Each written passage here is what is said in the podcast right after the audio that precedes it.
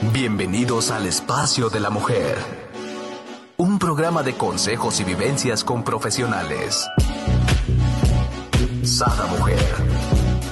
Un espacio para la mujer empoderada y plena. Un espacio para la mujer de hoy. Sada Mujer. Brenda Ruiz e invitadas te harán pasar un rato agradable con información, tips y consejos para la mujer actual. Sada Mujer.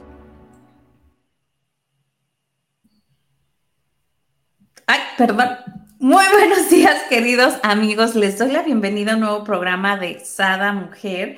El día de hoy, bueno, yo creo que hasta el tema me puso nerviosa tú, porque tenemos con nosotros a nuestra semióloga Gaby Calvo con este tema, conoce mejor a tus hijos adolescentes. Ya viene mayo, el mes de, la, de los, del estudiante, ¿no, Gaby? Bienvenida, ¿cómo estás? Hola, buenos días, feliz de verte. Encantada de este espacio, de la compañía de las personas que hoy sintonizan con este programa, con ese bello espacio y con un súper tema, con un tema muy importante, muy profundo. Sí, y muy necesario, ¿no? Porque eh, creo que cada vez nos hemos desconectado un poco más de nuestros hijos adolescentes, sobre todo eh, en este eh, momento de tanta tecnología, de, tanto, aparte con el encierro, ¿no? Que se volvieron como que más todo en sus cuartos, en sus cuartos eran sus clases, en sus... ¿no? Entonces, la familia estaba junta, pero a la vez aislada, ¿no? Entre, en la misma casa, pero aislados. Así es, hemos pasado tiempos muy complejos, ¿no? De aprendizaje, por supuesto, todos ellos. Pero qué responsabilidad tan grande la paternidad. No existe sobre esa responsabilidad otra mayor. No hay responsabilidad más grande en la vida de una persona que, que la paternidad, los hijos, ¿no? Y no estamos preparados, nadie nos dice cómo educarlos y tampoco vemos venir ese momento de la adolescencia, que es un punto de quiebre en la vida de cualquier ser humano. Tú fuiste adolescente. Claro, fui tremenda. Fuiste tremenda adolescente. Sí, era yo de las que tomaba mis decisiones. Desde chica, por ejemplo, mis papás a mediodía se acuestan siempre a dormir y yo agarraba y me iba a la tiendita de la esquina, pero no le decía a nadie, ni compraba esos libros de cartitas y me pasaba horas.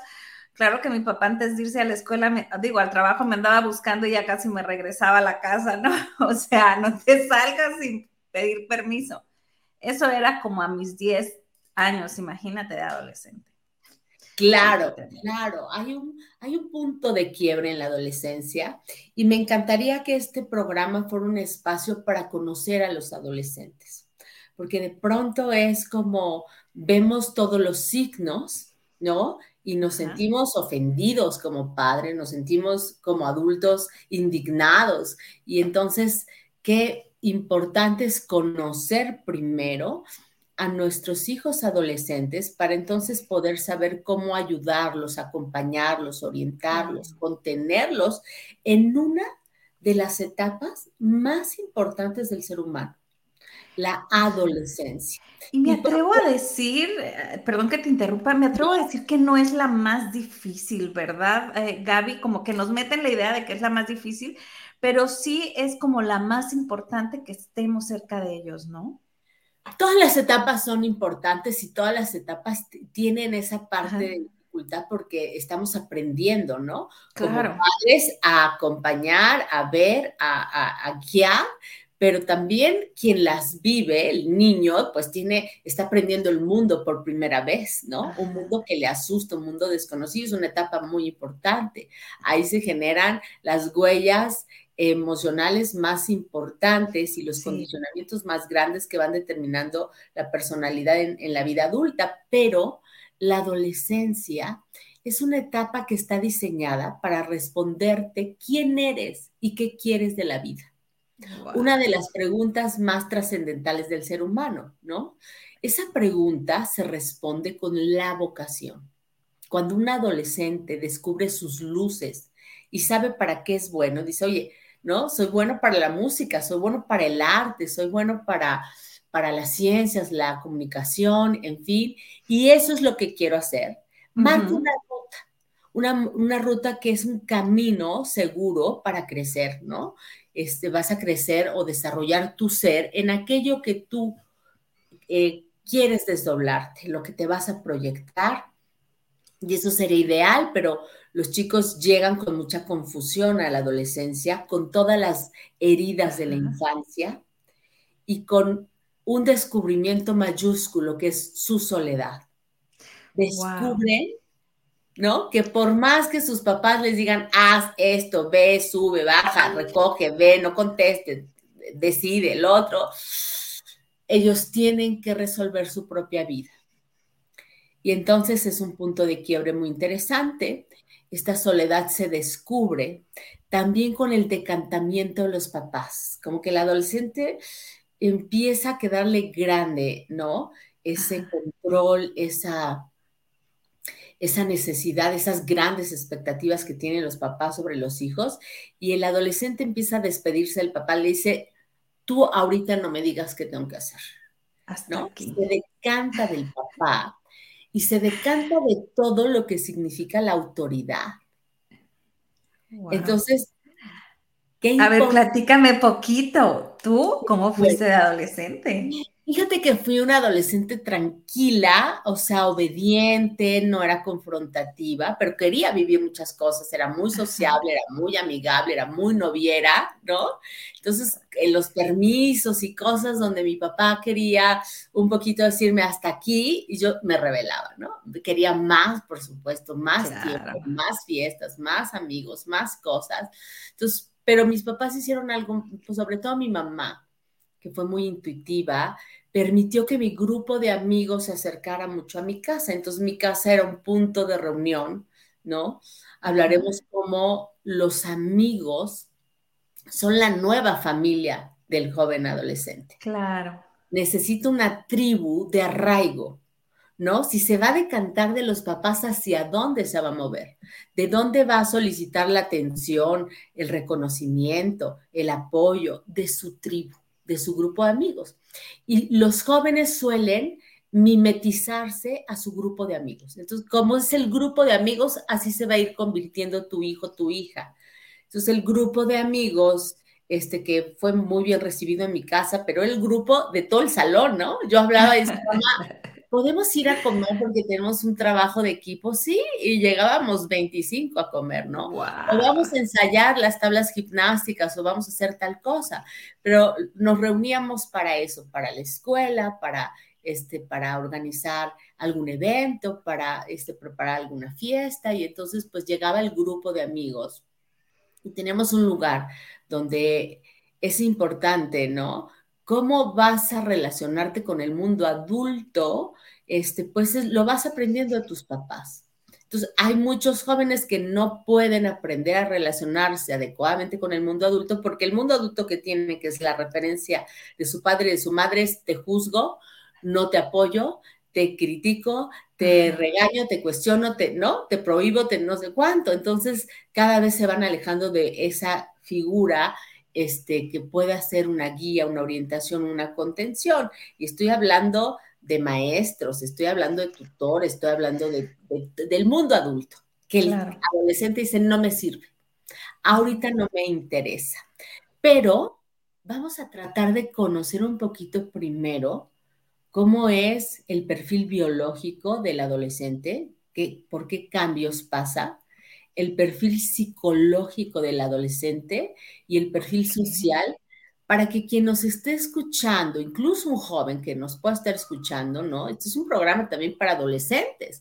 Cuando yo hablo de esto con el adolescente, dice, me estás escribiendo, así me siento. Bueno, pues qué maravilla, porque primero es importante comprender, ¿no? Creo que lo más, lo más eh, básico para poder crecer es comprender, vamos a comprender este mundo adolescente. ¿Qué cambios importantes pasan en la, en la vida de un adolescente, Brenda? ¿Qué cambios se te ocurren? Claro, no, pues eh, de, todo tipo, ¿no? O sea, como bien comentabas, el biológico que empieza eh, pues con con necesidades que no tenías antes, ¿no? Con cambios físicos también. Eh, cambias, eh, por lo regular es cuando cambias a secundaria, ya ni se diga cuando cambias a prepa, entonces cambias muchas veces de escuela, o sea, son en mil, en mil cambios que tienes, tanto internos como externos, ¿no? Sí, sí, pero bien marcas ahí una frontera interesante donde hay un cruce muy drástico, que es el perfil biológico.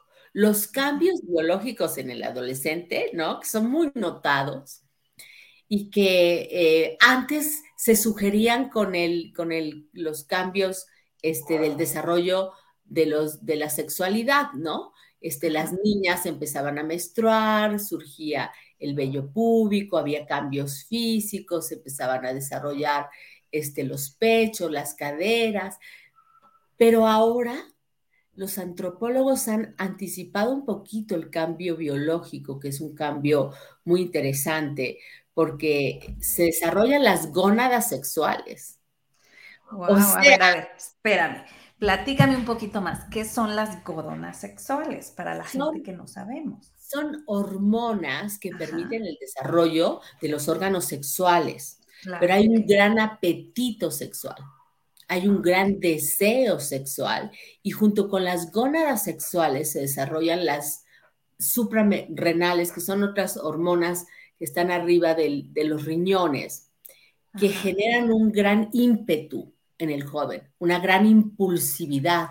Las suprarrenales se desarrollan cuando estamos en peligro, en amenaza, ¿no? Generan mucha energía física. Hay una gran eh, producción de energía que se da, se genera hacia las extremidades y se genera con cierta irritabilidad, con cierta este, ira, con cierta fuerza, ¿no? Entonces, imagínate que son una olla express de emociones. ¿No? De hecho, al perfil adolescente se le conoce como la etapa de las emociones pasionales, ¿no? Y entonces hay una intensidad, hay una fuerza emocional, no estoy enojado, pero no estoy enojadito, estoy, enchilado. Enchilado, estoy furioso, irritado, estoy muy enojado. ¿Por qué? No sé. No sé, porque además no saben por qué, ¿no? Y porque además adentro, físicamente, el cuerpo está de, pronto, ¿no? Este, surgiendo todos estos cambios que, que, también se notan en el embarazo, ¿no?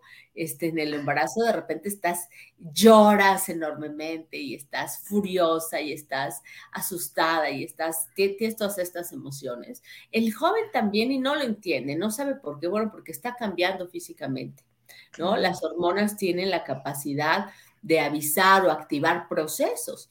Entonces, sin que tú hagas absolutamente nada, de repente te sientes muy vulnerable, muy triste, muy irritable, muy audaz, muy intrépido. Hay un gran cambio físico que se manifiesta emocionalmente, ¿no?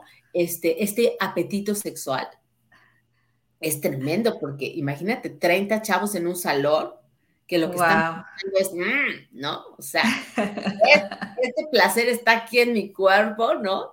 Este, digo que te hace, te hacen muchos trucos, este, la vida te hace muchos trucos fantásticos, porque tienes todo el equipo, ya estás listo, pero no tienes con quién y no tienes cómo y no tienes en dónde y no tienes, ¿no?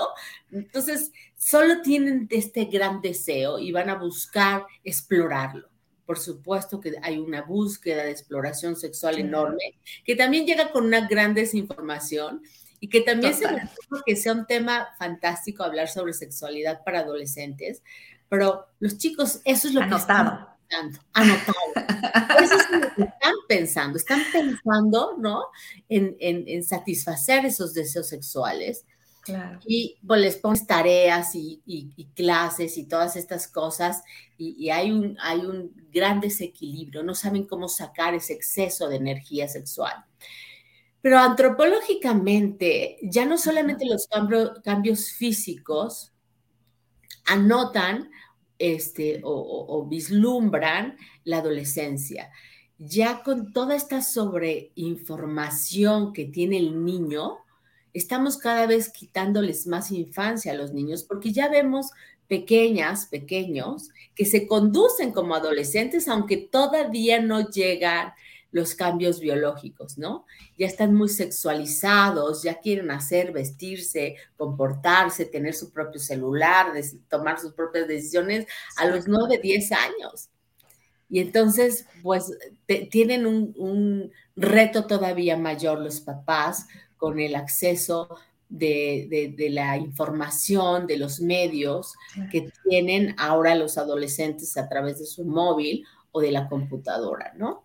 La tecnología también juega un papel muy importante en cómo se va modificando la conducta de nuestros hijos, ¿no? Pues por una parte el perfil biológico, pero hay muchos otros cambios más que se van notando en los cambios psicológicos del adolescente. Aquí me gustaría comentar, dice Adriana, buenos días, se pelean hasta con las moscas. Exacto, algo así. Mira, hay matices, ¿no? Hay desde el adolescente que dices, era muy dulce mi hija, era muy amable, era muy sociable, quería estar todo el tiempo conmigo y ahora, ¿no? Eh, se pelea, se enoja, no quiere estar, nada le parece. Claro, porque no sabe quién es y no sabe qué quiere la vida. Y todo lo que ve le parece una manifestación enorme de lo que no es. Y las expectativas de los papás son enormes. Tienes que sacar buenas calificaciones, saluda, no seas grosera, recoge tu cuarto, no hagas esto, no me gusta tu novio, no Entonces él dice, ¿no? Déjame en paz. Y hay quienes se aíslan, ¿no? Vimos en la, en la pandemia cómo este tránsito de la adolescencia les llevó a muchos niños en la pandemia. Más jóvenes, ¿no? A la adolescencia en la pandemia y no tuvieron su grupo de amigos que les permite este arraigo y esta contención, porque no me siento comprendido por mis padres, pero sí por mis amigos. No me siento apoyado por mis padres, pero sí por mis amigos. Pero cuando no tengo este grupo de amigos, ¿no? O no es el grupo de amigos adecuado, un grupo con lazos sólidos, un grupo que realmente sea de acompañamiento, porque tú y yo tuvimos un amigo que nos dijo, no, no, no, no, a ver, espérate, no le hables así a tu mamá. No, pero ¿cómo crees? No te puedo dejar aquí que te emborra. O sea, cosas que sucedieron. En la pandemia no, y ese aislamiento también se está notando, ¿no? En la conducta de los jóvenes, que ahora quieren estar todo el tiempo en los videojuegos, que no quieren sociabilizar, que incluso que ya se les pidió que regresaran a las escuelas y están muertos de pavor porque dicen, ni siquiera me fui a escribir a la escuela. O sea, no conozco físicamente mi escuela, dice el adolescente, yo no quiero estar ahí, no, no me siento cómodo, con mucha inseguridad. Pero vamos a revisar el perfil psicológico y vamos a ir entendiendo los matices. Desde el, ¿no? El chico que realmente se pelea de todo hasta el que se, pelea y de repente no sabes por qué, ¿no? O a veces eh, todo les parece muy bien y lo solucionan muy fácilmente y a veces encuentran conflicto hasta en donde no existe, ¿no? Vamos a ir revisando paso a paso. Viven la adolescencia con una gran confusión. La adolescencia, querida Brenda, es un, es un proceso de traslado, de transición de la infancia a la vida adulta joven inicial, ¿no? Es un, es un proceso, o sea, se supone que tiene un inicio y tiene un final. Vamos a ver que si alguien no coloca el final, el punto final a la adolescencia, se quedan abiertos como eternos adolescentes. Nunca cierran ese ciclo de la adolescencia y ves a, tipos, a, chavas de 40 años que se siguen comportando como adolescentes y que les llamamos nosotros en semiología de la vida cotidiana eternos adolescentes que quieren seguir en el antro, que quieren seguir siendo eternamente jóvenes, que quieren seguir ¿Existen? Por supuesto que existen. Los eternos adolescentes. Vamos a ver cómo poner el punto final para cerrar el ciclo de la adolescencia, que es un proceso de transición. Pero cuando se inicia el proceso de la adolescencia, el joven lo vive con una gran confusión. Hay un mosco y hay este eh, eh, gran y gran, gran actividad en mi, en mi WhatsApp, ya lo cerré. Aquí, por ejemplo, tengo una pregunta para ubicarnos un poco más. Normalmente, ¿de qué edad a qué edad es un adolescente? Pues normalmente entre los 11 y 14 años, ¿no? Con los cambios biológicos se puede terminar el tiempo o el inicio de la adolescencia. Pero te decía que han anticipado los cambios, sobre todo en el perfil psicológico, los adolescentes con toda la sobreestimulación de información que hay. Ya se están anticipando incluso este, respuestas adolescentes en niños de 9 y 10 años. Fíjate que chicos. ¿no? Mucho más pequeños. Todavía jugaba con las Barbies yo a esa edad. y al Pinjex. Y ya no, y ya no. Ahora hay muchos niños que ya no, porque están tratando de imitar, ¿no? Las conductas de los adolescentes y están viviendo ya a los 9, 10 años esta confusión, esta rebeldía, toda la información que te voy dando ya lo están viviendo antes incluso de la llegada a la menstruación y del desarrollo de sus órganos este, sexuales en, el, en los niños. Pero, este, pues, como papás hay que estar muy alertas de ir anticipando, ¿no? Ese, esa, esas conductas para ir entendiendo, porque si no, de pronto qué está pasando, yo me estoy equivocando como papá, qué, qué fue lo que hice, y bueno, este, se responsabilizan por cosas que son totalmente naturales, que hay que entenderlas, que las tiene que vivir un niño para pasar a la adulta. ¿Qué edad se debería determinar? ¿Qué rango? Algunas culturas lo señalan 18 años, ¿no? Otras 21 años más o menos. A los 21 años ya se desarrolló biológicamente todas tus hormonas. A los 21 años ya tienes, se supone, la madurez física y la madurez psicológica o emocional para conducirte como un joven adulto. Se supone, ¿no? Se supone. Este, algunas madres siguen diciendo a los 50 años que sus hijos todavía requieren que les avisen cuando ya se tienen que levantar, que les lleven el desayuno a la casa, a la cama, este, todavía siguen diciendo, están muy chiquitos, todavía no pueden sin mí, ¿no?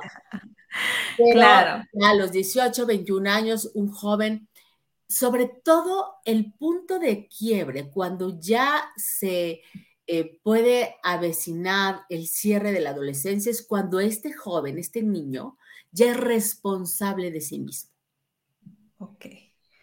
Por eso hay que mandarlos a estudiar la universidad fuera para que se hagan responsables de ellos mismos. Es una de las razones para poder lograr que estos jóvenes pasen de la dependencia de los padres y donde, pues sí quiero la libertad, pero no la responsabilidad, a la independencia de, este, ¿sabes qué? te tienes que responsabilizar de ti, administrar tu dinero, tu tiempo, tu energía, tu, todo, ¿no? Y entonces, eh, este cambio de la adolescencia se logra a través de las responsabilidades. Los niños que quieren libertad, ya se quieren conducir como adultos, quieren tomar sus propias decisiones y por supuesto eso es lo ideal pero el acompañamiento en la adolescencia con los padres es ayudarles a que estén preparados para tomar sus propias decisiones. Y ese acompañamiento, esa libertad que busca el adolescente se logra a través de responsabilidades. ¿No? ¿Quieres ir a la fiesta? Bueno, tienes compromisos aquí cumple con tus responsabilidades en la escuela, con las responsabilidades que te voy dando en casa, con ¿no? los compromisos que tenemos como familia.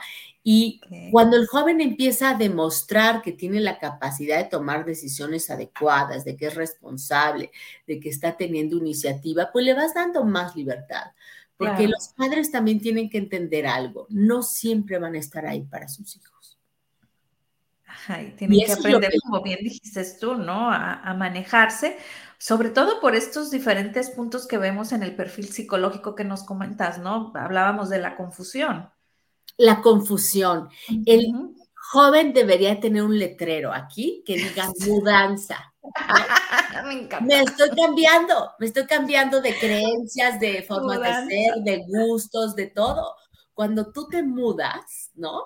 Es un desastre hay cajas, hay cosas, hay, ¿no? Dices, esto no sé si lo dejo, esto no sé si lo regalo, esto no sé si me sirve, esto, y todavía no tomas decisiones sobre nada y estás confundido y, te sientes muy em, eh, vulnerable a la presión.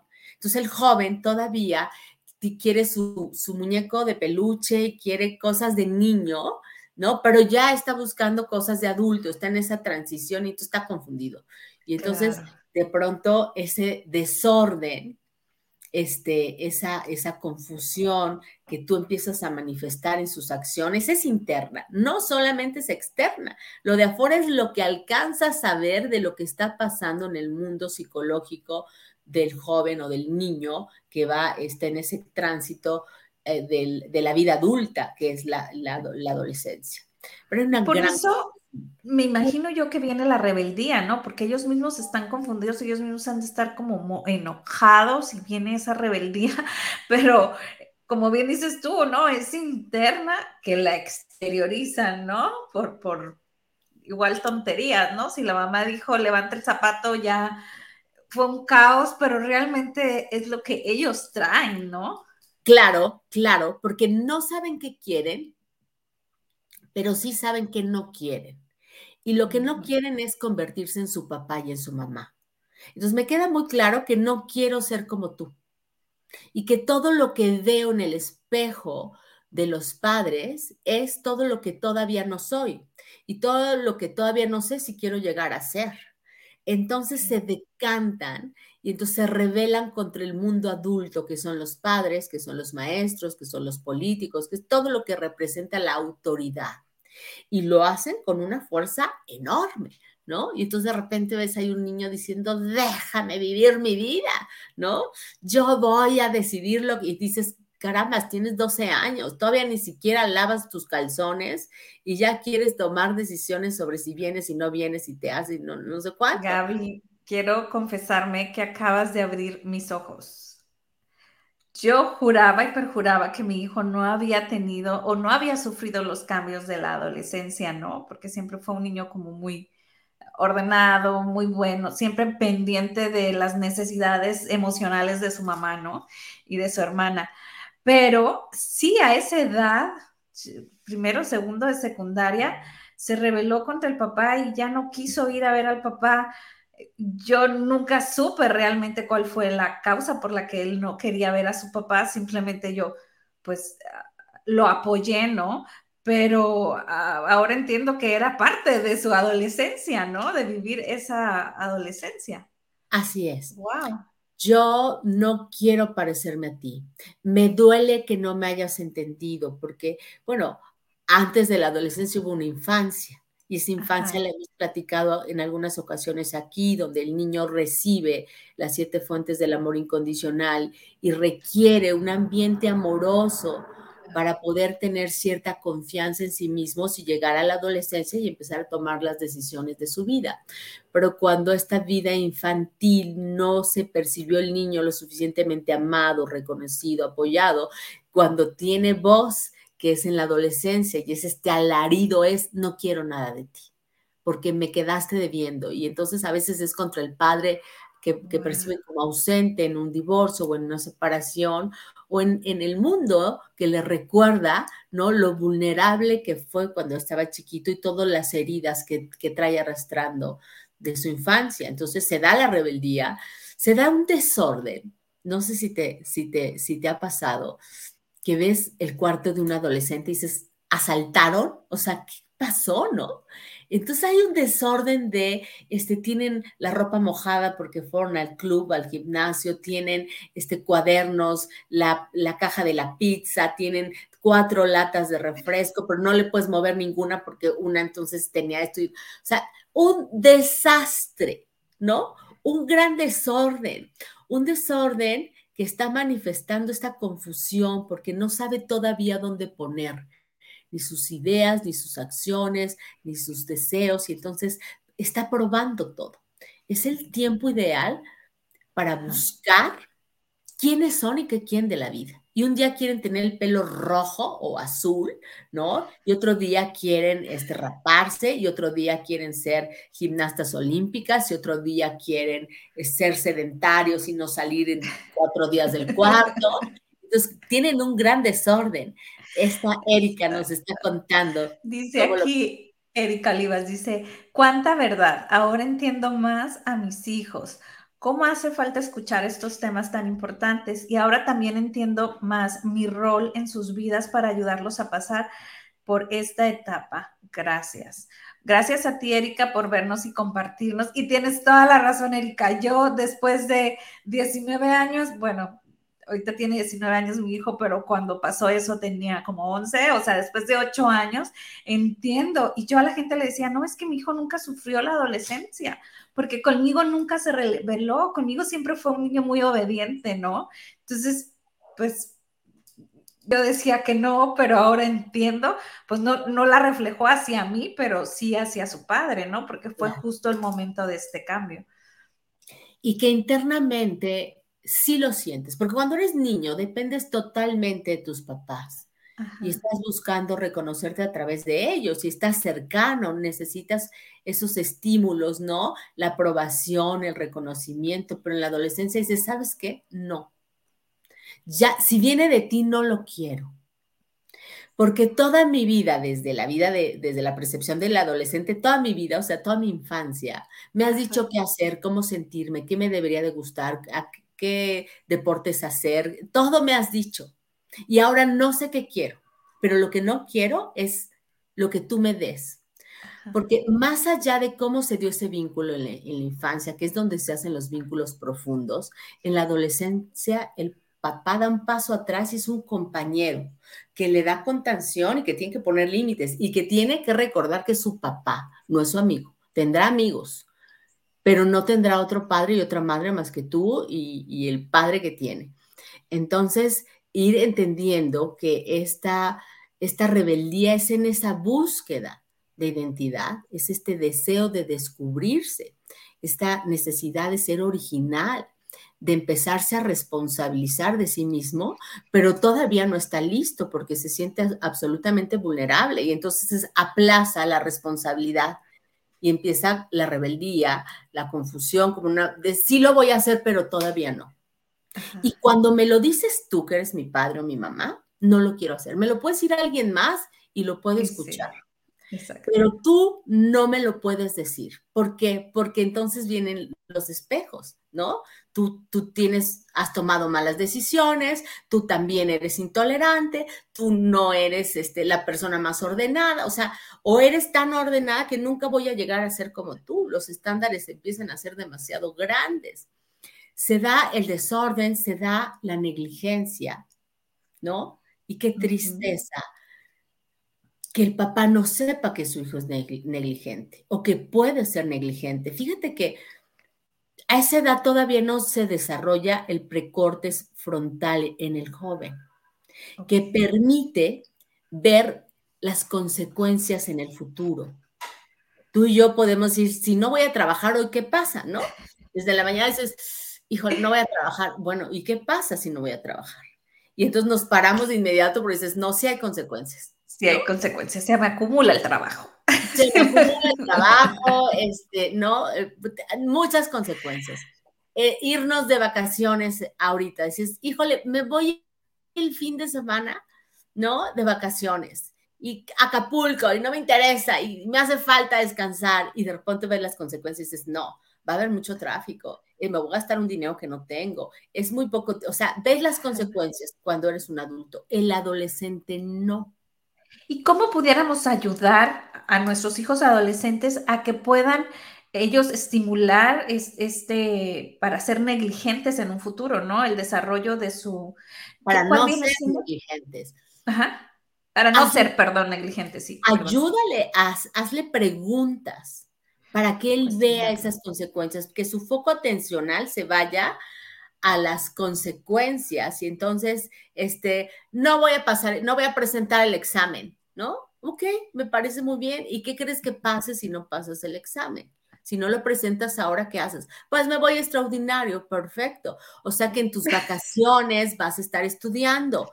Y entonces le vas poniendo las preguntas donde él va viendo eso que no pudo ver por su impulsividad, ¿no? Porque está viviendo su presente y está este, sintiéndose capaz de tomar decisiones por su vida y ve la consecuencia y dice, oh, bueno, pues lo voy a intentar, ¿no? O esto y el otro. Es acompañarlo a ver, pero no le digas, claro, vas a reprobar y vas a ser un don nadie y entonces, ¿no? Es como cuestionarlos para que ellos vayan haciéndose sus propias respuestas, ¿no? Porque aparte se creen muy audaces, ¿no? Se cree que se las saben de todas, todas. Son muy audaces, tienen un ímpetu que es parte de este exceso de producción hormonal y de esta eh, gran eh, contraste e intensidad de sus emociones y se sienten muy audaces. Y entonces, vámonos a Acapulco, no entremos a clases, vamos a probar la marihuana y vamos, ¿no? Se sienten muy capaces, hay una gran audacia, una fuerza, una fuerza interna muy grande y viven las cosas con muchísima pasión, con mucha intensidad. Y entonces hacen cosas que dices, ¿qué no se te ocurrió? No, no se les ocurrió. Y entonces viven cosas, este, eh, doy consulta también para adolescentes y, de repente los estoy escuchando, ¿no? Y les haces una pregunta mínima, ¿no? Que dicen, es que queríamos probar la marihuana y entonces hicimos unos brownies y entonces nos fuimos a casa de no sé qué y entonces todo el mundo la preparó y entonces no sé qué y yo, y había alguien que los estaba, una, una persona que no estaba drogada, que estaba eh, consciente, que estaba revisando, que estaba viendo la respuesta, que estaba seguro. No, ¿Cómo no se nos ocurrió, no? Me encanta. Y luego los padres hablamos de todo lo malo. Decimos, esto está mal, esto te va a pasar, esto no debería de ser, esto, hablamos de todo lo malo y no hablamos de todo lo bueno, de todo lo malo. ¿Por qué? Porque las drogas tienen una parte buena y una parte mala. Tú le hablas de la parte mala y su amigo le habla de la parte buena. Porque irse de pinta tiene una parte buena y tiene una parte mala. Y tú le hablas de la parte mala y el amigo le habla de la parte buena. Tu hijo se va a mover hacia donde se siente comprendido, escuchado. Entonces, claro, como adulto, dices, a ver, voy a hablar de drogas de mi hijo, con mi hijo, voy a hablar de sexualidad con mi hijo, o no lo puedo hacer, porque a veces hay que reconocer como padres que no estamos listos para tocar ciertos temas pero entonces le, acercas un video, un programa, un libro, una consulta, y le dices, oye, esto puede ser interesante. Yo no sé cómo compartirte este tema, pero escuché esto que me gustaría que, que viéramos juntos. Exacto. Y entonces tienes que hablarle, ¿no?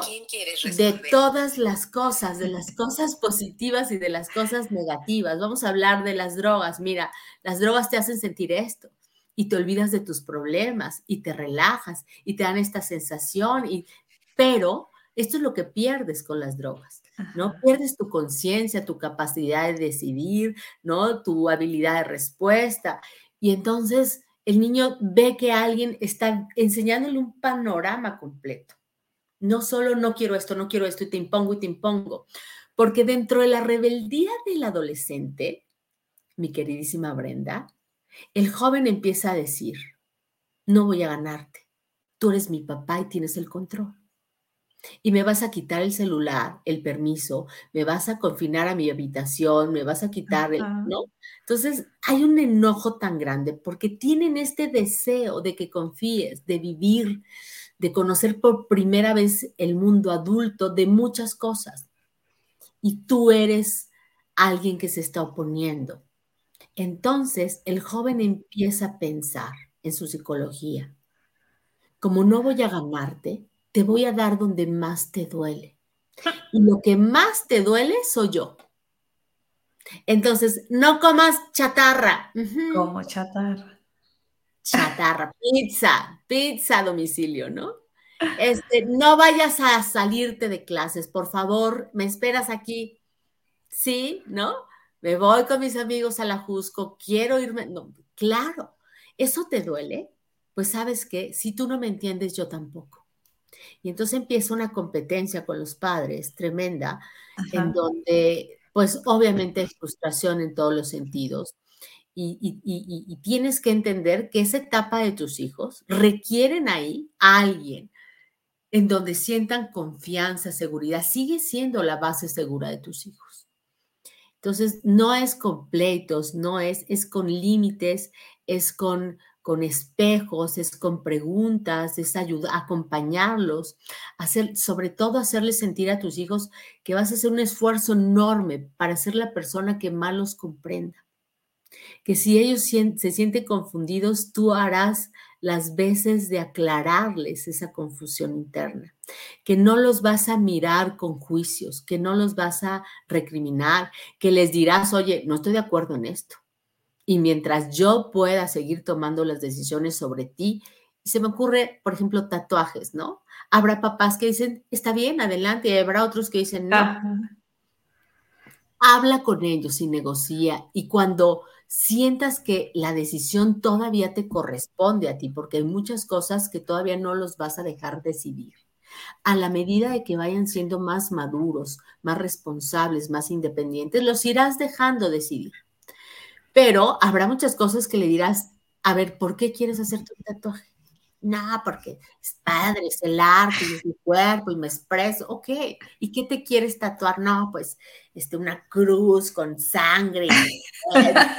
mi. Y le digo, ya que tengas 21, ya tú solo decidirás. Por el momento, no, porque te puedes arrepentir. Entonces, piénsalo. O sea, ponte uno de jena, ponte algo, pero ya algo para toda la vida. O sea, espérate, ¿no? Claro, esto es muy bueno.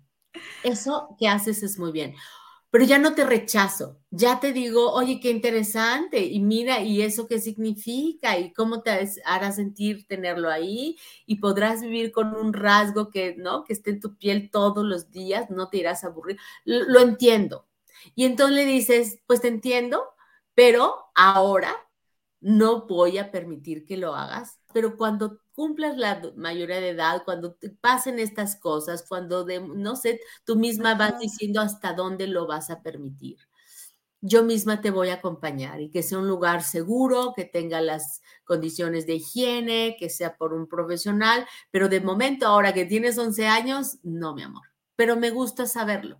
Y tal vez de aquí al tiempo que decidas hacerlo, que yo te pueda acompañar o que, o que podamos elegir el lugar donde lo hagas, ya no es una cruz con sangre y con no sé qué, no, a lo mejor ya elegiste otro arte, vamos a ir buscando, ¿no? Te voy a ir acompañando.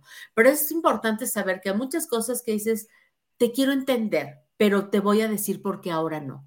Pero cuando esté listo o cuando sea el momento propicio, yo misma voy a estar ahí para hacerlo contigo. ¿No? O, no voy a hacer un juicio lo suficientemente duro, porque hay que entender que los papás quieren el control.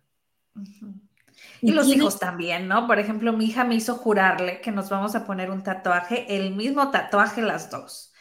Y, yo, ok, sí, en algún momento, pero no ahorita. Cuando me estiren las, las, este, las arrugas, mi amor. ¿No? Para que quede ahí escondido.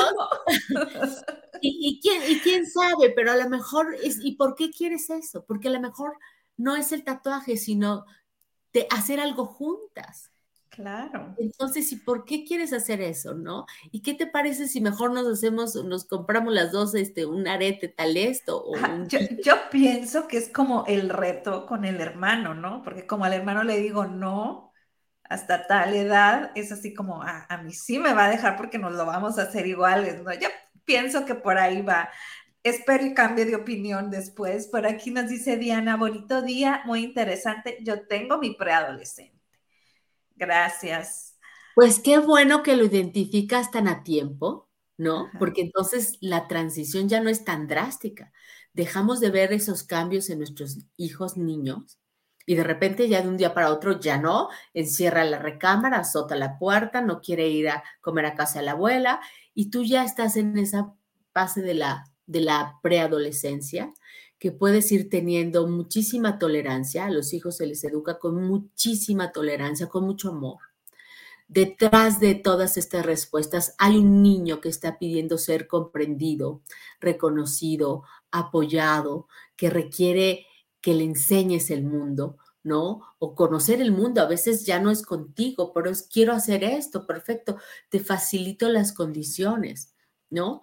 Pero es, es, saber que siempre vas a contar conmigo, que me guste o no me guste lo que esté pasando, aquí estoy para ti, que no vas a ver en mi cara una, un reproche, que te voy a decir, estas son las, tus alternativas, porque el niño ve esto y tú le dices, yo veo todo esto, porque tengo algo que tú no tienes, que es experiencia, que la vas a tener y que yo no te la puedo dar como papá.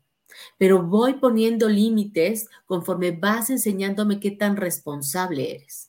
Tienes buenas calificaciones, pues tienes estos beneficios, ¿no? Y entonces vas ayudando al joven a que haga lo que sí quieres, que encuentre una vocación. Y, que se aquí, a través de la vocación. Eso, Gaby, vendría siendo como el acompañamiento, ¿no? Al proceso de individualidad de nuestro hijo, ¿no? Es cierto. Tu hijo tiene que saber que no eres tú y que tiene que descubrirse y que en ese proceso de individuación o de individualidad, él tiene que tomar sus propias decisiones, pero tú lo vas a acompañar porque hay cosas que todavía no sabe, pero que al final de cuentas, cuando no estés, las va a decidir. Conozco niños o adolescentes que el tatuaje lo descubrieron sus papás porque ya tenían dos o, tres meses con él, ¿no? Wow. Entonces, ¿qué pasó? ¿Cuándo sucedió? Tu hijo va a hacer muchas cosas sin ti. Entonces, es mucho mejor que las haga sabiendo que tú puedes, juntos, claro, que tú puedes no estar de acuerdo y que habrá muchas cosas que vas a tratar de evitarlas, pero que siempre vas a tratar de comprenderlo, ¿no? Porque también es cierto, como parte del perfil del adolescente, que son muy frágiles. Llegan a la adolescencia con esta fuerza, este ímpetu, esta rebeldía, este, ¿no?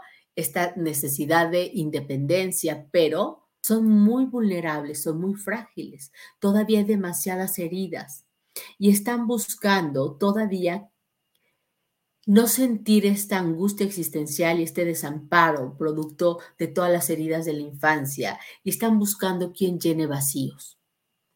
Eso es muy importante porque... ¡Wow! ¡Qué fuerte eso que nos dices, ¿no? O sea, ¿quién llene vacíos? Así es.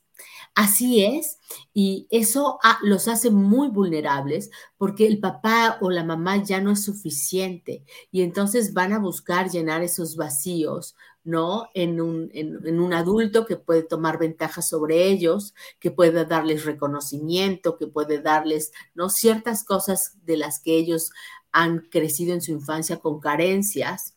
Y entonces es muy fácil que se puedan anestesiar por personas que abusen, que, quieran, eh, que conozcan el perfil psicológico del adolescente, que sepan su fragilidad y lo fácil que es convencerlos.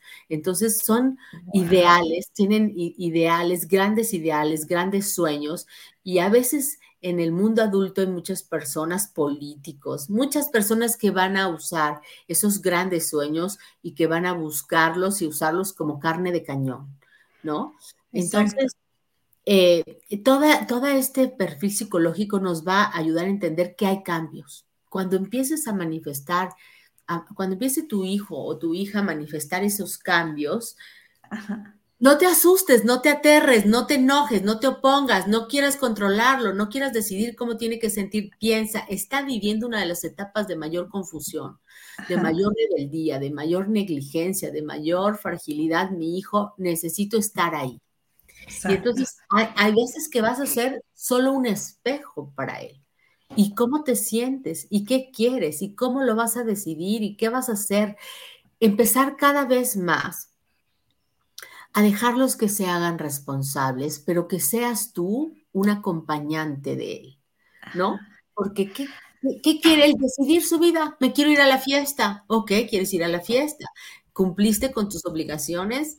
Pues no, esto o sí el otro, perfecto. Acuérdate que para poder tener o el permiso o la libertad del horario o tal estas cosas, pues tienes responsabilidades. Mientras no me demuestres que tienes responsabilidades, no hay. Porque necesitamos negociar y algo con lo que queremos asegurarnos los papás es que al menos tendrán la educación. ¿No? Por lo menos tendrán eso. Está por acabársenos el tiempo, pero antes yo quisiera comentar lo que nos dice aquí Erendira. Dice, excelente aprendizaje. Yo tengo una adolescente y es súper difícil atender, entenderla. Gracias, Gaby. Excelente plática. Por acá dice Diana, así es, estamos en esa fase donde se sienten más grandes y exactamente eso lo estamos enseñando a ser responsable. Nos da risa porque según yo, según su conveniencia, se dice chiquita o se dice grande. Definitivamente, todos lo aplicamos, no solamente tu hija Diana, todos lo aplicamos, ¿no? Así es, chicas. Si tienes un hijo, si tienes una hija adolescente, tú ya tienes una ventaja, ya fuiste adolescente, se nos olvida, ¿no? Y ya te sentiste muchas veces incomprendida por tus papás, ¿no? Claro que venimos de una educación diferente, hay diferentes periodos y, esto de que fuimos educados por la chancla y que nuestros papás nos decían, te callas, soy tu padre, aquí se hace lo que yo digo y con una mirada y tal. Y entonces los papás de esa generación se, se volcaron con sus hijos a la inversa no te voy a prohibir nada, no te voy a, este, a cuestionar, no te voy a limitar. Y entonces, pues estamos viendo el contraste. Hay que buscar un término medio. Pero tienes una ventaja como papá, tú ya fuiste adolescente. ¿Y qué te sentías incomprendido por el mundo adulto? ¿No? Abre los espacios de comunicación con tus hijos. Date el permiso de sentarte con ellos y ayudarles a clarificarse internamente porque no tienen claridad. ¿Qué te ¿Cómo te sientes? ¿Qué piensas? ¿Qué quieres? ¿Qué te gustaría? ¿Cómo lo veo yo?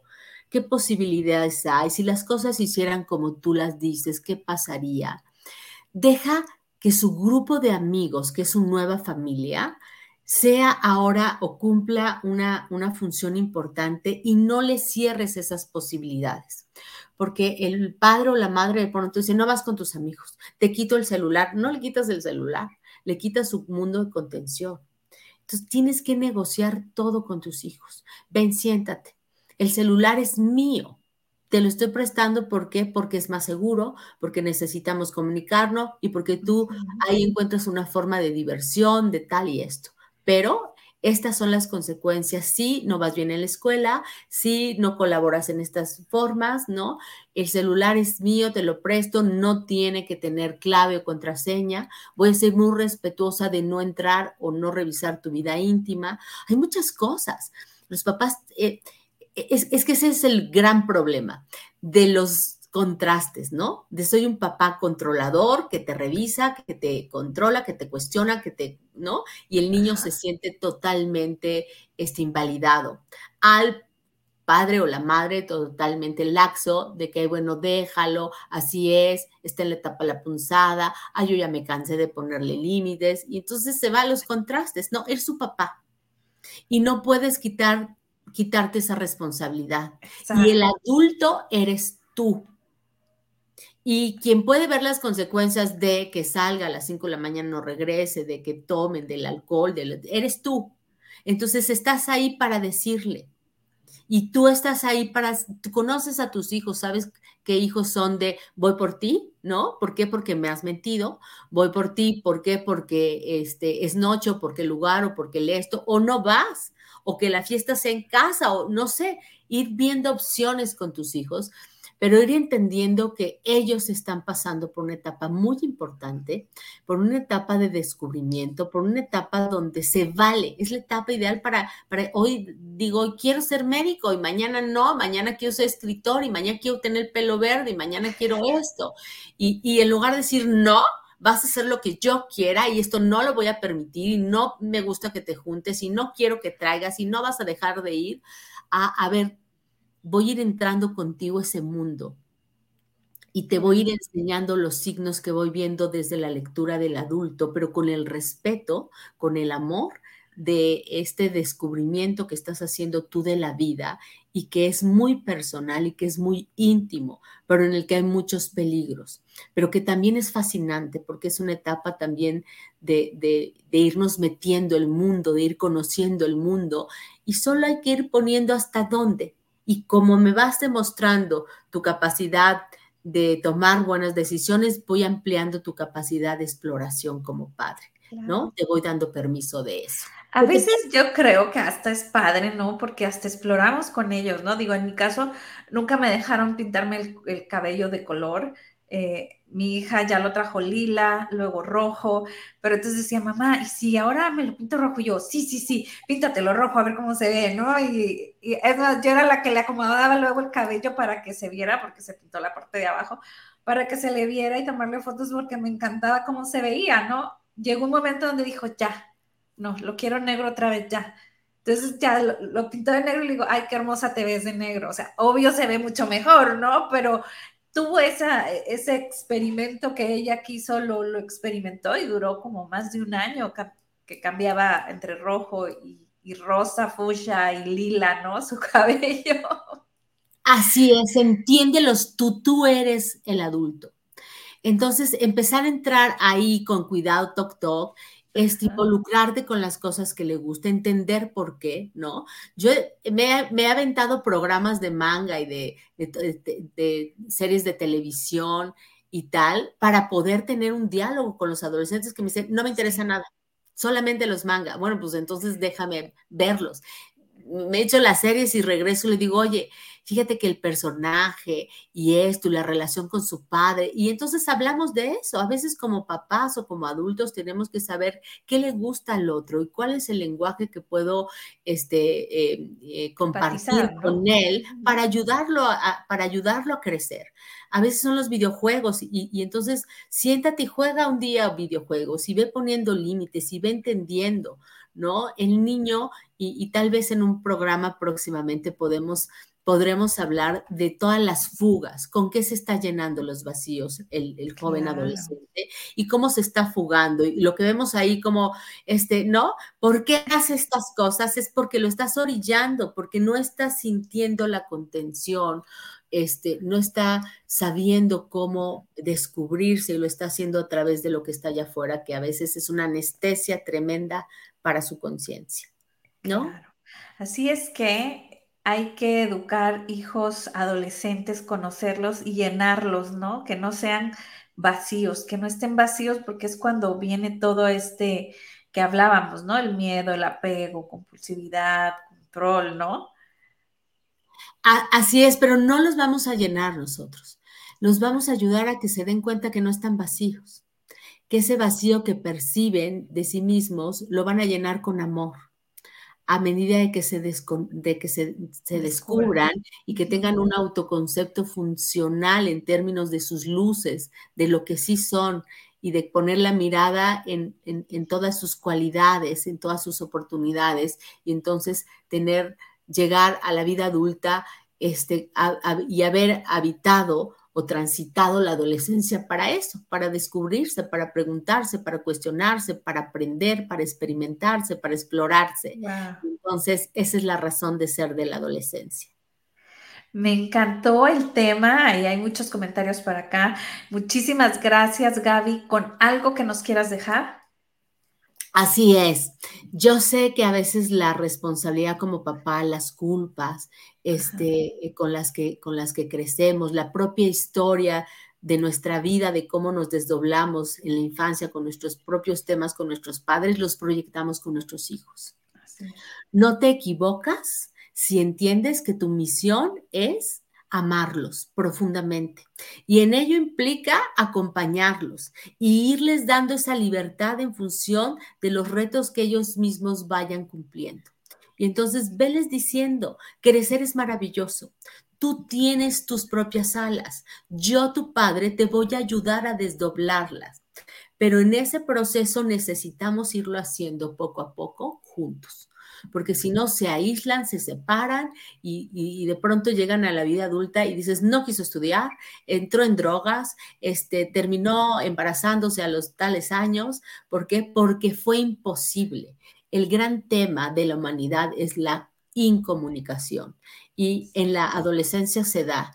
Y entonces abre los canales para seguirte comunicando con tus hijos y ayúdalo a crecer. No le impidas que crezca, permítele que lo haga. Así es. Gracias. Abrazo fuerte y nos vamos con tu canción, mujer. Gracias a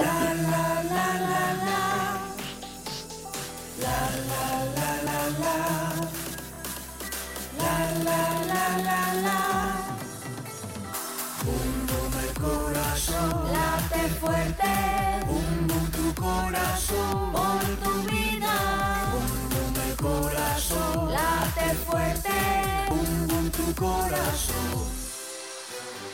Bum el corazón, late fuerte, bum el corazón, por tu vida, bum el corazón, late fuerte, bum bum tu corazón. Por lo que vales y por lo que eres, por todo.